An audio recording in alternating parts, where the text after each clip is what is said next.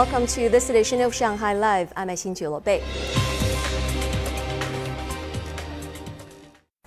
The price for an individual nucleic acid test at public medical institutions has been reduced from 80 to 60 yuan starting today.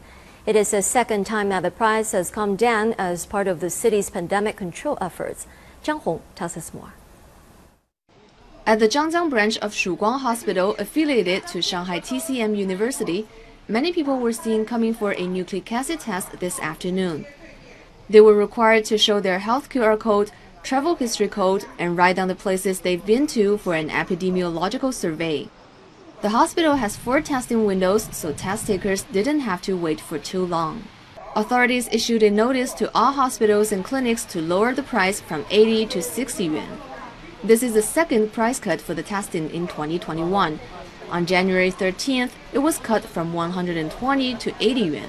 My company required a test result as I just came back from outside of Shanghai. The test costs less now.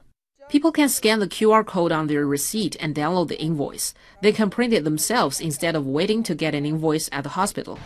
The hospital now offers nucleic acid testing 24 7. Primary and middle schools in Shanghai are now making final preparations to adjust courses for the new semester in line with the double reduction policy, which aims to slash excessive homework and after school lessons for students. Zhang Hong tells us more about the changes one middle school is making. At Luwan Middle School in Huangpu District, PE teachers are trying out new physical training programs for students.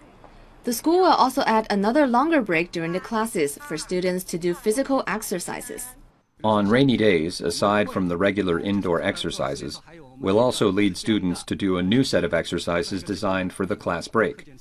The two sets of exercises will last about 30 minutes. Geography teachers were discussing how to reduce students' homework. 我们这个作业呢，主要是以布置有思维深度的作业、开放性的作业、探究性的作业、拓展型的作业为主。Each student will have a mentor starting from this semester.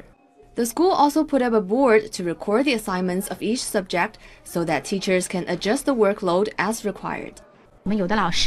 Some teacher wrote a long letter for students and placed it in a boat with the best wishes that students start a great journey. Some teacher composed a song by turning grade 9 chemistry textbooks into lyrics so that students will feel less stressed about their studies. At least one death has been reported as Category 4 Hurricane Ida yesterday moved inland along the Gulf Coast of Louisiana. U.S. President Joe Biden officially declared a major disaster in Louisiana. Li Shuan has more. Hurricane Ida lashed the coast with winds of around 240 kilometers per hour. Power to the entire New Orleans metropolitan area was knocked out on Sunday night with the failure of all eight transmission lines that deliver electricity to Louisiana's largest city.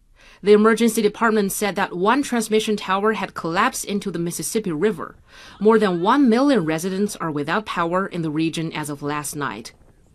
Louisiana hospitals already packed with more than 2,000 patients from the latest coronavirus surge and are now dealing with the aftermath of powerful Hurricane Ida. And we can expect devastating impacts to continue for most of the next 24 hours or so as the hurricane passes through the state. Ida already downgraded to a tropical storm early Monday morning and is expected to affect Tennessee and Kentucky during the next few days.